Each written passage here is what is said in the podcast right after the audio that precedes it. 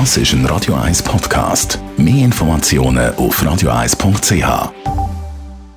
Gesundheit und Wissenschaft auf Radio 1. Feinschmeckerische Höhenflüge werden dem akademischen Nachwuchs ja nicht wirklich zutraut. Man denkt eher an Studentinnen und Studenten, die ernähren sich dann irgendwie billig und essen meistens eine gute Grundlage für nächtliche Alkoholeskapaden. Aber das stimmt nicht. Eine Studie von der Uni Maastricht zeichnet ein ganz anderes Bild. Nicht Pizza, Pommes, Fast Food essen die Studenten. Nein, Gemüse, Salat und Obst kommen bei den Hochschülern von Deutschland auf den Tisch.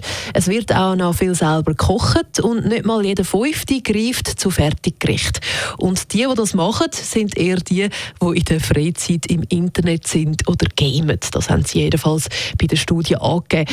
Aber zu Süßem wird trotzdem noch gegriffen. Fast jeder oder jeder zwei Drittel der Studentinnen sind Schoki-Junkies. Wenn die Prüfungen anstehen, der Süßigkeitenkonsum der Studierenden in die Höhe. Also, ich lege jetzt nicht die Hand ins Feuer für die Studie.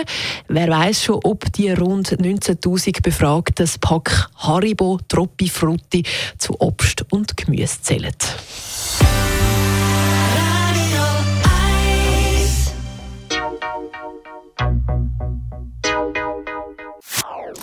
Das ist ein Radio 1 Podcast. Mehr Informationen auf radio1.ch.